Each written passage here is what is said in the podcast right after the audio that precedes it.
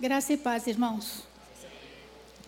É, pastor Tarcísio, são 45 anos.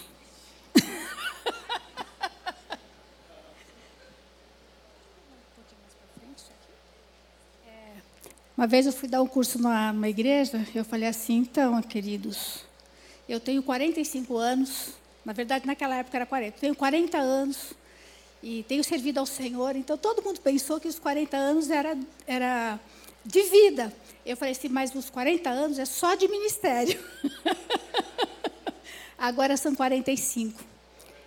Mas eu louvo ao Senhor porque eu vou ser sincera com vocês, eu só estou aqui e permaneço no ministério pela graça. Porque vontade de desistir dá. Ou só em mim que acontece isso? só em mim, né? Só eu que sou pecadora.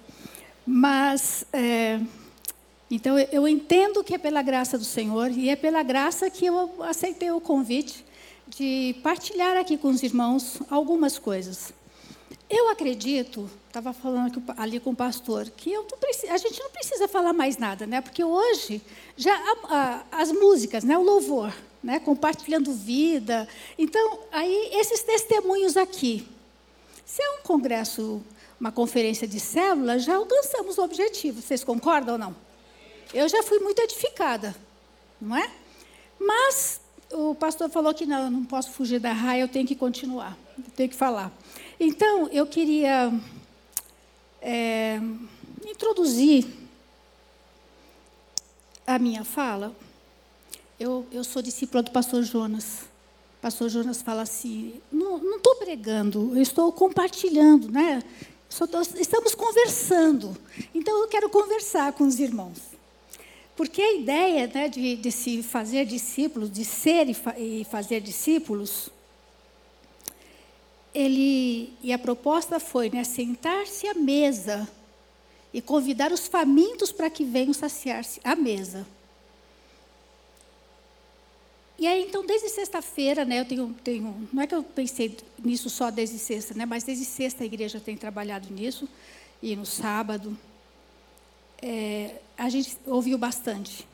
Mas eu quero então continuar falando sobre esse discípulo que sai em busca dos famintos para sentar-se à mesa com ele. Há um texto na Bíblia muito conhecido que a gente usa, inclusive para evangelização, para evangelizar, que está lá em Apocalipse 3:20. Vocês lembram? Eis se alguém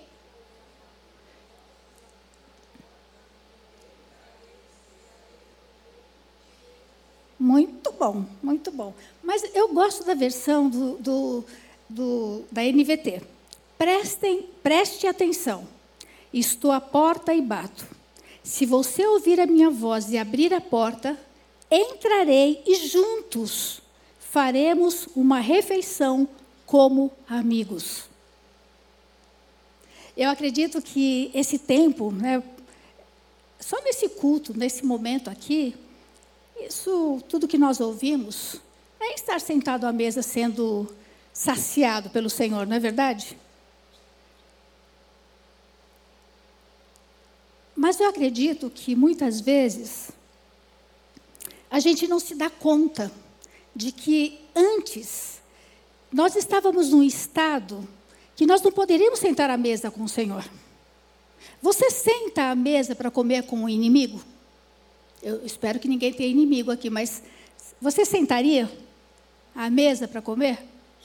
Se eu tivesse a mesa e ele sentasse, eu, come, eu iria engasgar na hora, ia fechar aqui e ia perder o apetite. Você concorda comigo? Sentar-se à mesa significa partilha, unidade, união, dividir, dividir o coração, abrir o coração. Então, às vezes, eu penso que eu me esqueço de onde eu vim, e como estou hoje sentado à mesa, junto com Jesus, comendo com Ele como amiga. Não é tremendo isso? É muito tremendo. Quantos de vocês aqui se lembram quando você se converteu? Como é que você estava naquele dia que você se converteu? Você se lembra? Quantos estavam aqui bem felizes, realizados, sabendo de onde veio, para onde ia? Alguém sabia aqui? Não, né? Mas quando Jesus Cristo entrou na nossa vida, foi um divisor de águas.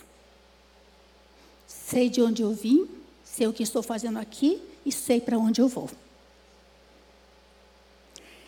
Então, eu creio que quando a gente está falando em ser discípulo de Jesus e fazer discípulos, tem a ver com olhar para mim mesma, a minha história, como é que Cristo me chamou para sentar-se à mesa com Ele e como eu estou hoje. Aí eu olho ao meu redor e vejo pessoas que estão na mesma situação que eu estava há anos atrás há décadas atrás. Então, quando a gente abre a porta do coração, ele entra, nos tornamos filhos e, portanto, podemos sentar à mesa com ele. Mas eu queria que você abrisse sua Bíblia João capítulo 13, versículo 1 em diante. Esse texto vai falar sobre, vocês sabem, né? aqui a gente até cantou, já foi mencionado, o, o pastor Frutuoso, ele, ele, você orou é, falando de sentar à mesa com o Senhor, né? É, que o Senhor, você orou, que o Senhor sentou à, mesa com pecadores, publicanos, é, fariseus, é, tudo que não podia, né? Para aquela época. Mas Jesus quebrou o protocolo. E essa, esse texto que nós vamos ler vai mencionar a última, última ceia, o último jantar que Jesus Cristo teve com a sua célula, ou com o seu pequeno grupo. Olha, irmãos, deixa eu falar uma coisa aqui, um parênteses. Eu, eu faço parte de um grupo que a gente está fazendo caminhada é, três vezes por semana ali no Centro Esportivo Ibirapuera. É, é um projeto. E eu, então, toda vez que eu vou, a primeira, a primeira volta que a gente dá, a gente vai meio devagar para aquecer, e depois a gente né, acelera. Não é correndo, é caminhando. Então, cada vez, cada primeira volta, eu procuro sair com uma das mulheres. E tem uma que anda bem devagar. Então, assim, me segurei, andei bem, bem, devagar. Quando terminou, a gente, mais ou menos o assunto, eu falei, bom, ela pode ir, pode ir, pode ir. Aí eu mas foi tão interessante que numa das conversas que eu tive com ela, ela falou assim: Eu tenho preocupação com minha filha. Minha filha sempre foi muito assim, não sei o quê, me deu trabalho. Agora, menina, você acredita que ela entrou aí numa igreja que eu nunca ouvi o nome? Uma igreja chamada Célula. Aí eu comecei a rir. Eu falei assim, sério? Ela, você conhece essa igreja? Aí eu falei para ela assim, Aí expliquei para ela, é um pequeno grupo. Na verdade, a igreja não deve ser um nome chamado célula. Mas dentro dessa igreja tem pequenos grupos. Então, eu expliquei o que a gente faz dentro desses pequenos grupos. Então, é, fica a dica, tá? Quando você for convidar uma pessoa não cristã para vir para o seu grupo, talvez fique melhor você chamá-la para o meu pequeno grupo. Lá a gente estuda, lá a gente come, lá a gente ora, lá a gente partilha, já, lá, até porque a gente não consegue amar todas as pessoas. Você consegue amar todas as pessoas? Os irmãos ou alguns de vocês podem chegar para mim e falar assim: eu amo tanto você, mas na verdade não me conhece. Não me conhece. Não sabe do que eu gosto, não sabe quais são as minhas lutas. Mas um pequeno grupo dá para saber. Verdade? E é nesse pequeno grupo que a gente pode exercer esse ministério da compaixão. Compartilhando vida um com o outro. Mas vamos lá para o texto. Antes da festa da Páscoa, Jesus sabia que havia chegado a sua hora de deixar este mundo e voltar para o Pai. Ele tinha amado seus discípulos durante seu ministério na terra e os amou até o fim. Estava na hora do jantar. E o diabo já havia instigado Judas, filho de Simão Iscariotes, a trair Jesus. Jesus sabia que o Pai lhe dera autoridade sobre todas as coisas e que viera de Deus e voltaria para Deus. Assim, levantou-se da mesa, tirou a capa, enrolou uma toalha na cintura, depois derramou água numa bacia e começou a lavar os pés de seus discípulos, enxugando-os com a toalha que estava em sua cintura. Depois de lavar os pés deles, Jesus vestiu a capa novamente, retornou ao seu lugar, lá na mesa, e perguntou: Vocês entendem o que eu fiz? Vocês me chamam mestre e senhor, e têm razão, porque eu sou. E uma vez que eu, seu senhor e mestre, lavei seus pés, vocês devem lavar os pés uns dos outros. Eu lhes dei o exemplo, já pulei alguns versos, a ser seguido. Façam como eu fiz a vocês. Eu lhes digo a verdade: o escravo não é maior que seu senhor, nem o mensageiro é mais importante que aquele que o enviou. Agora que vocês sabem estas coisas, serão felizes se a praticardes. Eu estava dizendo que nós estamos à mesa.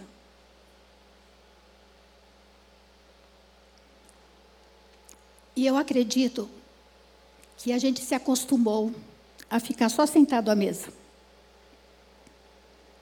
Jesus Cristo era o último, é o último jantar, a última ceia de Jesus. Ele estava sentado à mesa, esse lugar foi preparado, esse lugar foi adornado. E eles estavam ali, e Jesus já sabia que estava na hora dele ir. Jesus já sabia que o, que o Judas iria traí-lo daqui a pouco.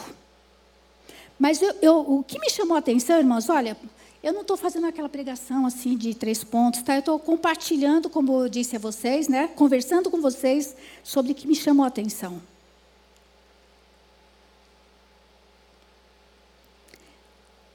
Na hora do jantar, ele levantou-se da mesa, tirou a capa enrolou uma toalha na cintura. Depois ele foi, derrama água numa bacia. Ele, Jesus, não era um escravo. Esse era papel de um escravo. Você consegue imaginar Deus, Deus, Senhor de toda a terra, de tudo que há, Criador dos céus e da terra, Criador, nosso Criador. Deus que sustenta todas as coisas pela palavra do seu poder. Esse Deus se ajoelha e vai lavar os pés dos discípulos. Como você se sentiria se você estivesse ali? Eu acho que eu seria meio Pedro. Não, senhor, de jeito nenhum. Eu creio, queridos, que isso que Jesus Cristo fez, a gente pode tirar muitas lições. Mas o que fica para mim é, é muito bom estar na mesa com Jesus.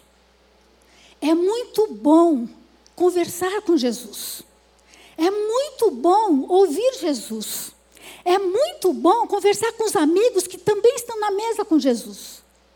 Mas há um momento em que Jesus se levanta da mesa sai, pega uma toalha, tira, tira a, a sua túnica, pega uma toalha, amarra na cintura, vai lá buscar uma bacia com água e se ajoelha. Só um Senhor podia fazer isso. Qualquer um de nós, eu acho que não faria isso. Sabe por quê? A gente ia se sentir mal. Que é isso? Isso é papel de, de, de escravo, de empregado. Jesus não tinha nenhum problema com isso. Ele podia fazer papel de servo, de escravo, de empregado, porque ele sabia quem ele era, de onde veio e para onde ele ia. Não é tremendo isso? Seguro de si. Este Senhor, à mesa, teve um momento que ele se levantou e foi lá é, para lavar os pés dos discípulos. Quando ele retorna, ele pergunta: Vocês compreenderam o que eu fiz? Vocês falam que eu sou senhor e que eu sou mestre? Sim, é verdade. Bom, se eu fiz isso, então você pode fazer, não é? Quando eu li, nesse momento que Jesus disse, e uma vez que eu, seu Senhor e Mestre, lavei seus pés, vocês devem lavar os pés uns dos outros. Eu lhes dei o exemplo a ser seguido.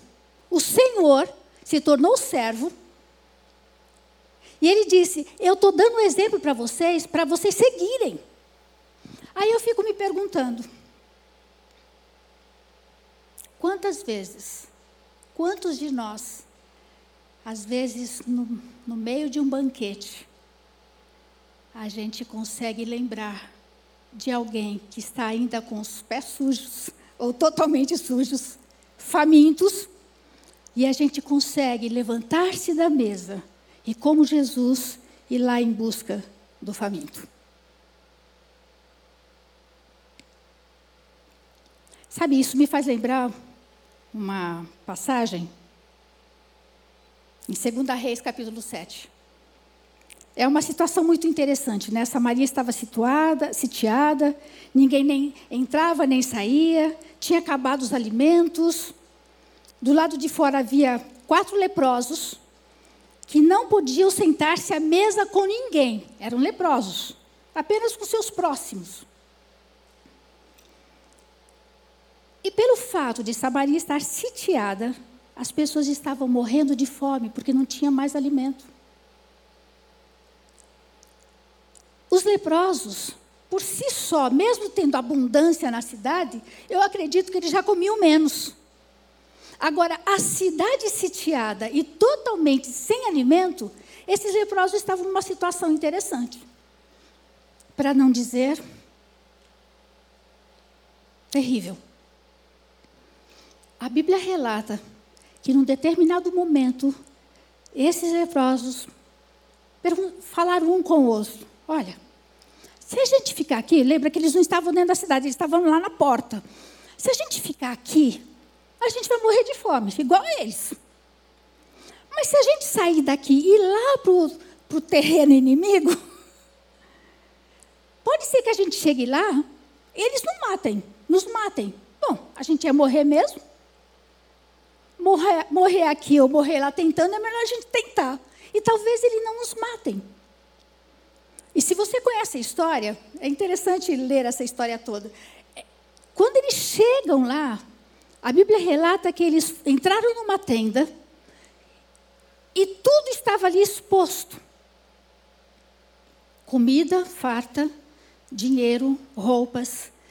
Eles, porque eles saíram fugidos, né? Eles saíram fugitivos, porque Deus armou lá uma, um milagre especial que eles ouviram sons de, de um exército poderoso, eles saíram do jeito que estavam.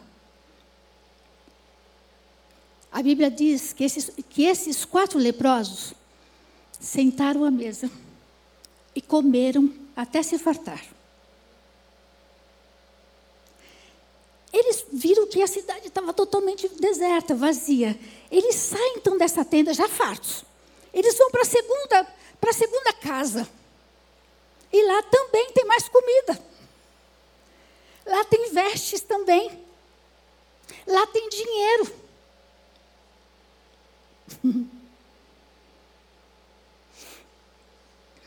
Mas num determinado momento, que eles estavam já saciados, eles se perguntaram: é certo isso que a gente está fazendo?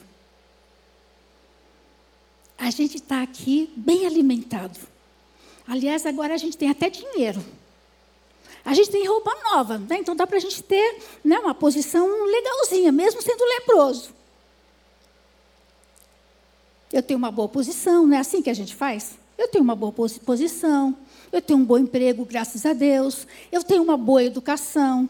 Meus filhos são uma bênção. Toda a minha casa está na, toda minha família está na casa do Senhor. É uma bênção.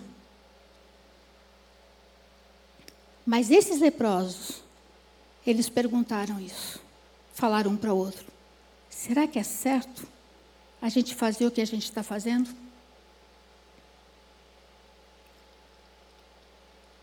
E a Bíblia relata que foi nesse momento que eles foram lá para a cidade e anunciaram: olha, pode ir lá no exército inimigo, lá na, na casa do inimigo, vocês podem pegar tudo, porque está tudo deserto lá. Tem abundância para vocês. Eles não comeram sozinhos. Eles não se deram por satisfeito. A minha, vou usar um termo eh, feio. A minha barriga está cheia. Estou satisfeita. Isso aqui importa. A Bíblia diz que eles saíram e foram lá anunciar: olha, lá tem comida, lá tem dinheiro, lá tem vestes, inclusive a gente tem tudo, nós pegamos tudo. Não fazemos bem. Este dia, eles falaram assim, é dia de boas novas. E nós nos calamos se, se, se esperarmos até a luz da manhã, seremos tidos por culpados. Agora, pois, vamos e o anunciemos à casa do rei. Leprosos entenderam. É um dia de boas novas. E se a gente não for lá falar essas boas novas, nós somos culpados. Eu gostaria de fazer uma pergunta a nós, né? Eu já me respondi isso. Qual foi a melhor coisa que aconteceu na sua vida?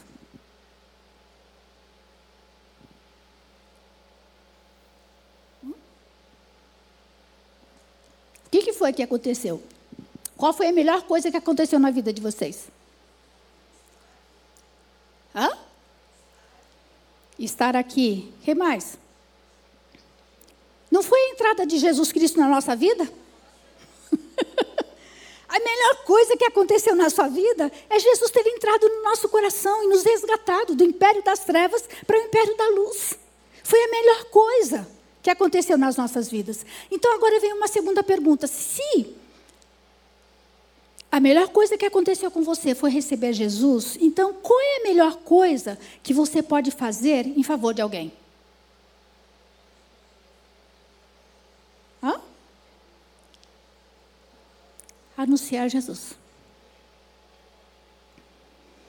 Irmãos, o mundo está gritando por ajuda. Até a própria natureza está gritando. Geleira se derretendo, incêndio para todo lugar, inundações sem fim, gente morrendo na guerra, pais perdendo filhos para as drogas. O mundo está um caos. Mas nós estamos aqui sentados à mesa, saciados. Qual é a melhor coisa então que a gente pode fazer para esse mundo ou para as pessoas? Não dá para eu fazer isso para todo mundo, mas dá para eu fazer com aquela minha colega de trabalho. Pense na sua colega de trabalho. Pensa no teu sobrinho. Dá para pensar? Naquela senhora que ajuda você. Ou no teu chefe. Ele está saciado? Para esses, eu posso dizer as boas novas. Estão perto de mim. Imagine que um cientista, muito bom, depois de vários estudos, vários estudos, ele descobriu um remédio contra o câncer. E o melhor, o remédio era barato e assim iria diminuir consideravelmente o número de mortes por câncer. Como você chamaria esse cientista? Que adjetivos você daria para ele? Esse cientista é o quê? Excelente, brilhante, Fenômeno. A gente até ia indicá-lo para ganhar o prêmio Nobel. O cara ganhou, o, o cara descobriu a cura do câncer. Você já imaginou isso? Acontece que. Vamos imaginar agora o contrário. Esse cientista descobriu a cura do câncer. Depois que ele descobriu, catou toda a pesquisa dele, todos os papéis, levou para casa deixou lá e não compartilhou nem com seus colegas de equipe. Como você chamaria esse cientista? Hã? Só egoísta? Assassino. Que mais? Perverso, cruel. Seria um monstro. Ele vendo as pessoas morrendo, ele tem um antídoto e não partilha. Qualquer semelhança é mera coincidência com a gente. Você e eu temos o pão da vida que a gente pode repartir com os famintos. Mas muitas vezes a gente quer ficar empanturrado aqui dentro, sem ir lá fora, para partilhar com outros que realmente necessitam. Não é verdade? Eu costumo brincar que tem muitos crentes cabeção. O que, que eu quero dizer com cabeção? Tem muita teoria aqui, ó. Muita teoria. Tem muito conhecimento. Mas a mão, as pernas são, são miudinhas, mirradas. Porque ele pouco exercita o que ele tem na cabeça. Ou dizendo de outra palavra, há muitos crentes obesos espiritualmente. Estuda, estuda, estuda. Abre uma célula lá, um pequeno grupo na sua casa, puxa vida, ou lá no teu trabalho.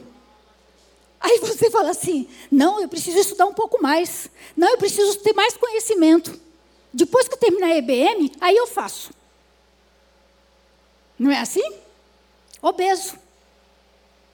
Porque ele sabe, sabe, quer conhecer mais e quer conhecer mais. E morre na praia.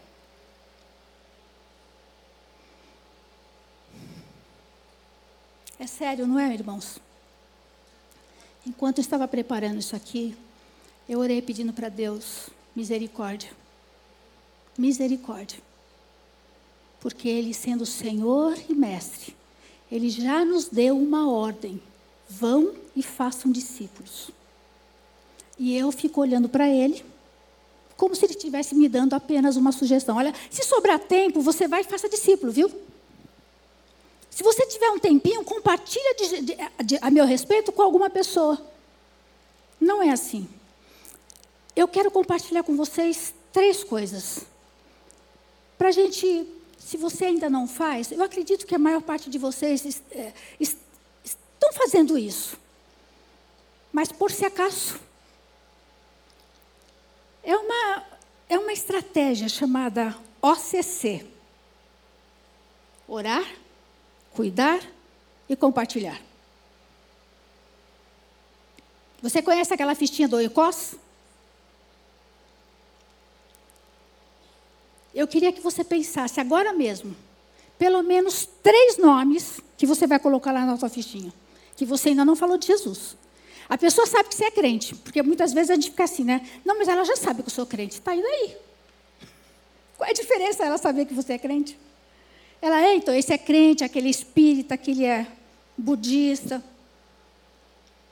Três pessoas. Tudo começa na oração, meus irmãos. Esse é o primeiro momento. Essa oração não é só para essa pessoa. Porque a Bíblia diz que Satanás cegou o entendimento dos incrédulos para que a, a, luz do Senhor não brilhe dentro deles. Nós precisamos que o próprio Deus vá até essa pessoa e diga, como lá em Gênesis: haja luz. E haverá luz. E eles vão entender o Evangelho de Jesus. Toda resistência vai cair em nome de Jesus. Mas nessa oração, você vai orar por você mesmo. Porque às vezes Deus já nos deu oportunidade. Às vezes a pessoa já está madura perto de mim. E eu ainda estou pensando, quem sabe amanhã. É só oração.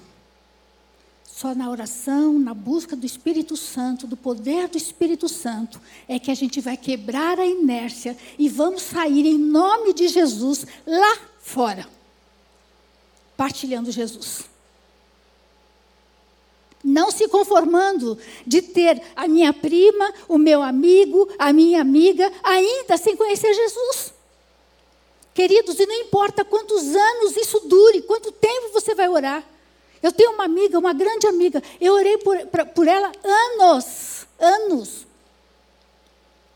E cada vez que eu encontrava com ela, eu falava assim: Estou orando por você. Sabe o que ela me dizia? Não precisa orar por mim. Não preciso da sua oração. Ela se converteu. Aí eu perguntei para ela: Por que, que você falava aquilo? Ela falou assim: Menina, quando você falava, estou orando por você, me subia um ódio. De quem você acha que era? De Satanás. Então, é uma estratégia. Comece orando. Você vai dizer para os teus amigos e para aquelas pessoas que você vai botar lá na fichinha do Oicós, ou você que é anfitriã de uma célula, tem as suas vizinhas, bota o nome dessas pessoas ali. Mas faça essas pessoas saberem que você ora. Eu oro, eu oro por pessoas. Ah, sério, você ora por pessoas? Sim. Tem algum motivo que eu poderia orar por você? Ah, mas assim, é... ah, Deus está ocupado com tantas coisas. Não, não, mas Ele atende. então, ora pelo meu filho que está desempregado. A gente começa a orar. Você volta lá. Às vezes eu não preciso voltar. A pessoa vem a mim e diz: Você sabe que meu filho arrumou emprego? E ele dá glória a Deus. Você concorda que depois disso é mais fácil você testemunhar de Jesus? Ele viu o poder de Deus em ação. Então, a primeira coisa, ore regularmente com fé por essas pessoas e suas necessidades. Saiba quais são as necessidades delas. Acompanhe essa pessoa é, periodicamente. Mas deixe essas pessoas saberem que você ora. Eu tenho uma, uma amiga, ela foi uma discípula minha. Quando a gente estava ainda num grupo, num pequeno grupo, discipulando, ela estava assim e começou a evangelizar. E no trabalho dela, tinha uma mulher que ela era personal. Tinha outra que disse que, gente, a minha vida está assim um horror. Alguém aqui sabe quem que dá passe? Aí a minha amiga falou assim: Hum, eu sei. Quem? Eu. Ela é crente. Eu dou. Você dá passe? Dou. Ela, puxa que joia, então você pode dar. Ah, com toda certeza. Marcado do almoço.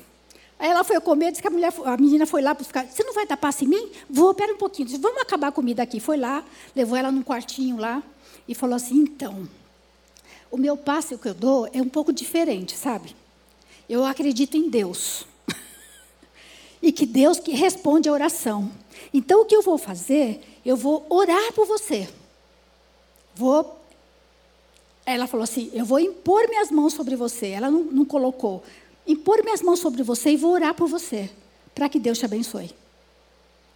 Aí disse que ela orou, quando ela terminou de orar, a menina falou assim: Uau, fiquei toda arrepiada, nossa, parece que saiu um peso de mim.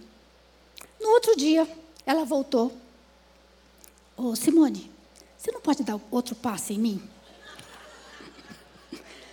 A Simone foi lá e deu outro passe nela.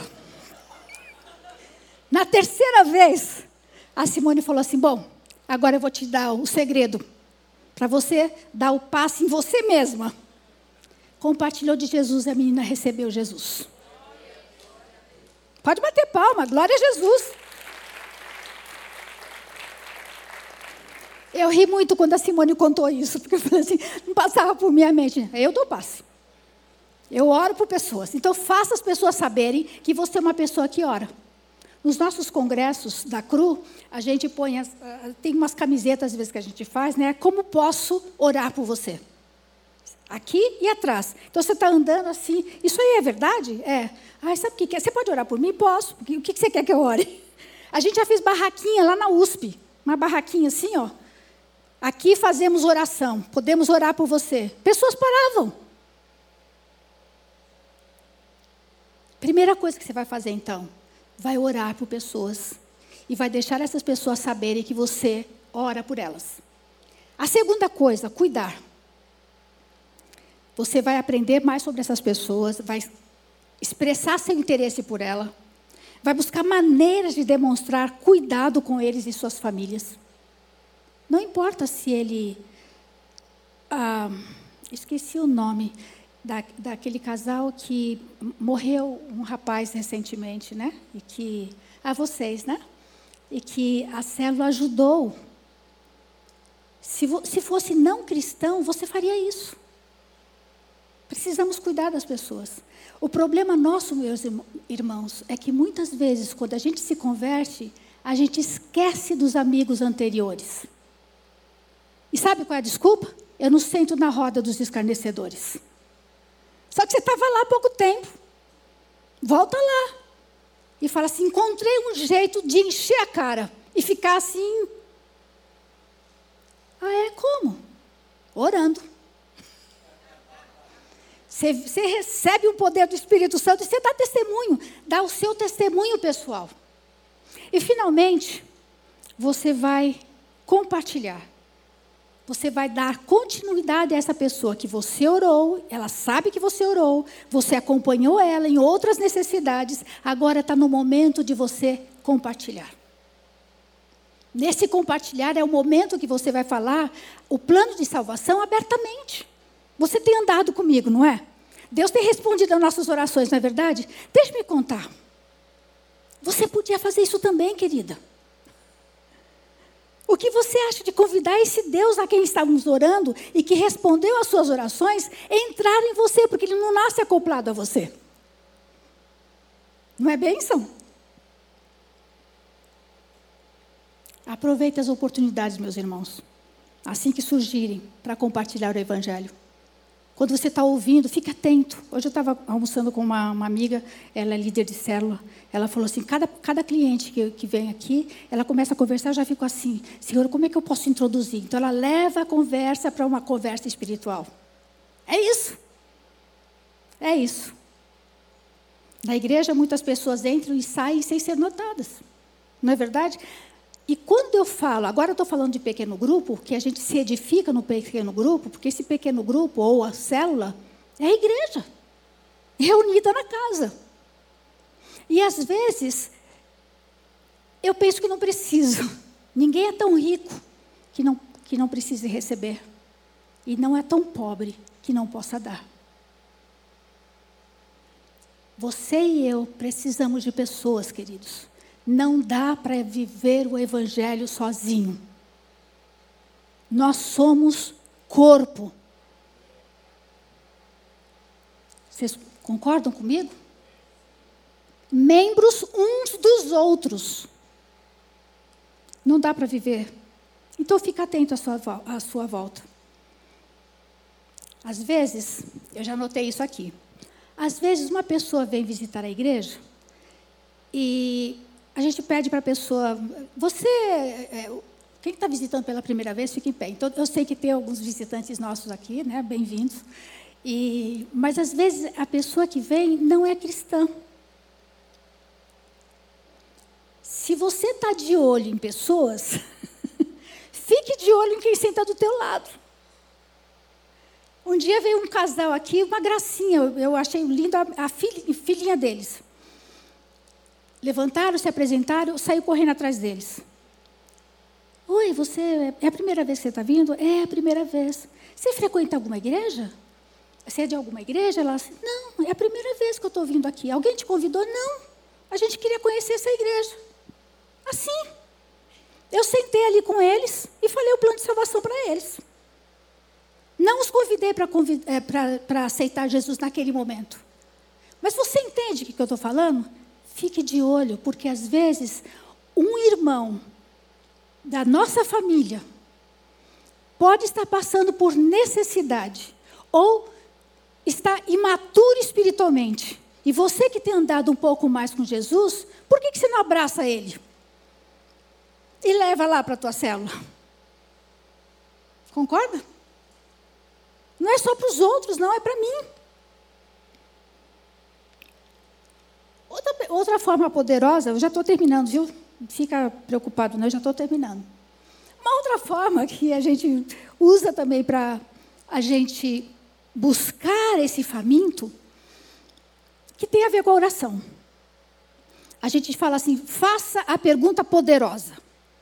Que pergunta poderosa é essa? Você se lembra aquele texto de um cego estava gritando: Jesus, filho de Davi, tem misericórdia de mim? As pessoas assim, os discípulos, né? Jesus, filho. Quanto mais é, é, é, pediam para ele parar, mais alto ele gritava: Jesus, traz ele aqui. O cara era cego, não era? Essa pessoa era cega. Se sou eu e você, olha assim, bom, tem misericórdia de mim, então provavelmente é para ele ver, né? Sim ou não?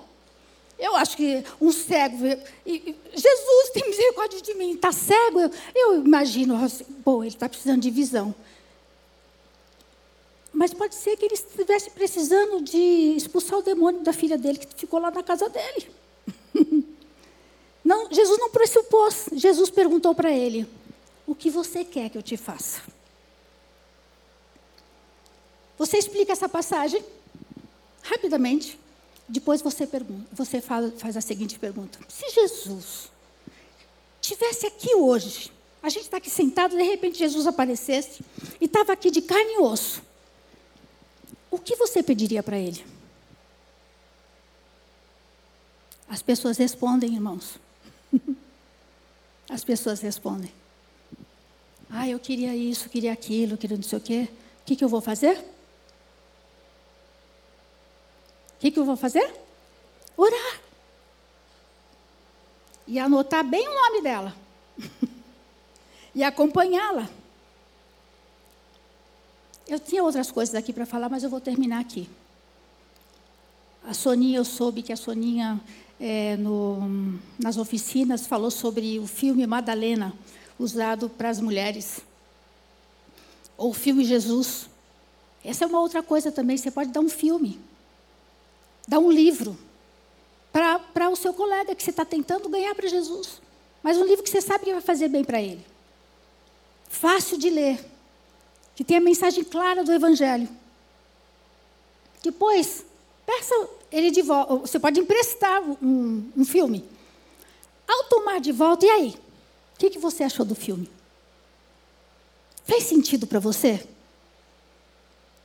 E aí vai, ah, sim, interessante, né? Não sei o quê. Você viu aquela parte lá da oração que fala que a gente precisa entregar a nossa vida para Jesus? Sim, eu vi. Então, você fez a oração? É, não, não sei o quê.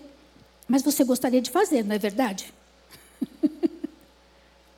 Queridos, eu comecei uma célula no outro, no outro prédio que eu morava, emprestando o filme Jesus para as minhas vizinhas do, do meu andar só.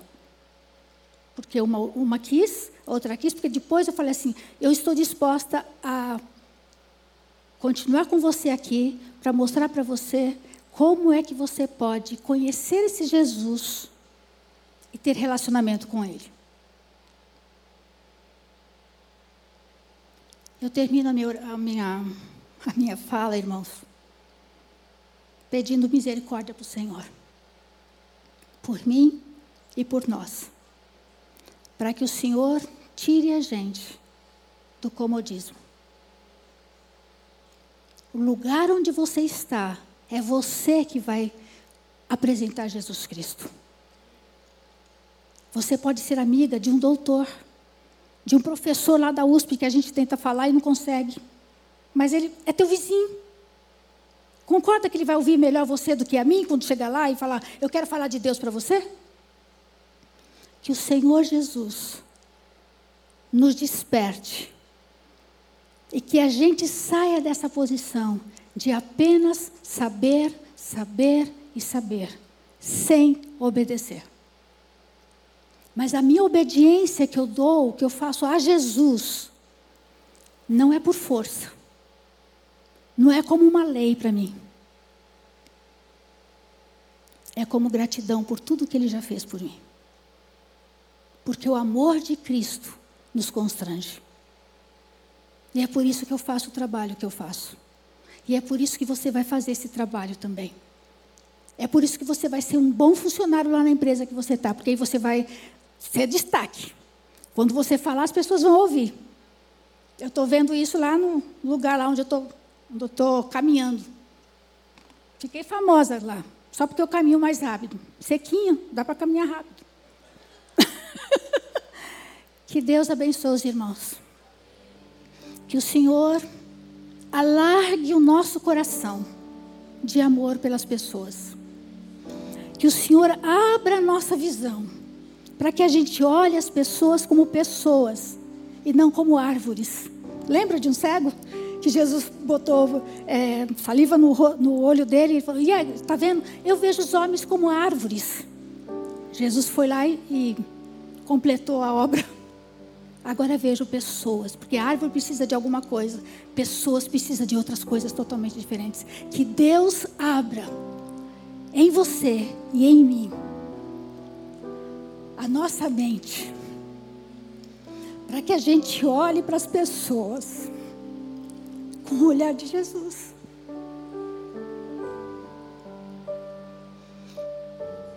Eu, às vezes, meu coração dói em ver pessoas que eu, da minha família, que eu tenho evangelizado, mas ainda insistem em seguir um caminho que não é o de Deus. Mas eu não posso fazer nada além de orar. Mas um dia, o joelho dessa pessoa vai se curvar diante de Jesus. E a minha oração seja que se curve agora, enquanto ela está viva. E não lá quando Jesus Cristo voltar, que todo joelho se dobrará diante dele. Amém? Deus abençoe vocês. Amém. Amém. Pode ficar aqui, Eda. Nós vamos orar por você. Antes de orar pela Ieda, eu não posso deixar de uma ministração dessa perguntar a vocês: tem alguém entre nós que poderia até mesmo estar se enxergando como árvore, mas aqui diante dessa ministração diz assim: eu quero me enxergar como filho de Deus e nessa noite eu quero entregar a minha vida a Jesus. Se tem alguém aqui, você pode fazer isso nessa noite. Se tornar filho de Deus, filha de Deus você pode nos procurar aqui no término do culto. Nós queremos com certeza fazer isso, te conduzir aos próximos passos. E Eda, eu vou contrariar um ponto só da sua ministração, um ponto, um ponto. Nós amamos você. Aqui, ó, muitos não te conhecem, mas gente, nós não já amamos? A Ieda, queridos, é membro daqui, da nossa igreja, viu? é uma das missionárias que está na nossa lista. Quando a gente fala assim, apoiamos, é uma das missionárias ser. A Ieda é uma delas. É daqui. É da nossa casa. Não é uma preciosidade, gente. É uma preciosidade. Está aqui na nossa casa. É muita graça que Deus. É, é, é muito profundo e simples ao mesmo tempo. Deus te deu essa graça, viu, Ida? E nós amamos muito você. Queremos só te dar uma lembrancinha, tá bem? É, olha só, tá vendo? Nós queremos orar por você e pelo seu ministério. Queridos, vamos ficar de pé para orar pela Ieda? Pai, nós bendizemos ao teu nome, agradecemos pela tua filha. E nesse momento, eu pergunto, nós perguntamos, o que tu queres, Ieda? que ele faz. E nesse instante, que a resposta em teu coração seja ouvida pelo Senhor. Que Ele te fortaleça fisicamente, espiritualmente, emocionalmente. Que Ele aumente a percepção, a sua percepção da presença dEle. Que Ele te conceda vigor físico. Que Ele te dê ainda sonhos, projetos e faça você saber o quanto Ele pode te usar de maneiras diferentes não da forma que você mesmo pensa ou nós pensamos. E Eda, nós como comunidade abençoamos a sua vida, o seu ministério, o seu coração, que Deus em suas riquezas supra todas as suas necessidades. Da mesma forma, de toda a comunidade que aqui está presente, nos acompanha de, pelo YouTube, que o Senhor derrame muita graça sobre o povo, sobre a comunidade batista do povo, faça florescer, frutificar por meio de cada palavra se existe algo no coração aqui, ó Deus, de cada um dos teus filhos, que nós não tocamos no assunto, não, não, não falamos sobre isso hoje, mas que as tuas riquezas supra, que o teu espírito, ó Deus, supra cada um dos pedidos que estão nos corações. Bendito seja o Senhor. Que o teu povo seja abençoado, que eles se acheguem às suas casas em paz deitem, meditem nessa palavra e sejam abençoados em nome de Jesus. Amém. Amém. Queridos, que Deus os abençoe, viu? Boa semana.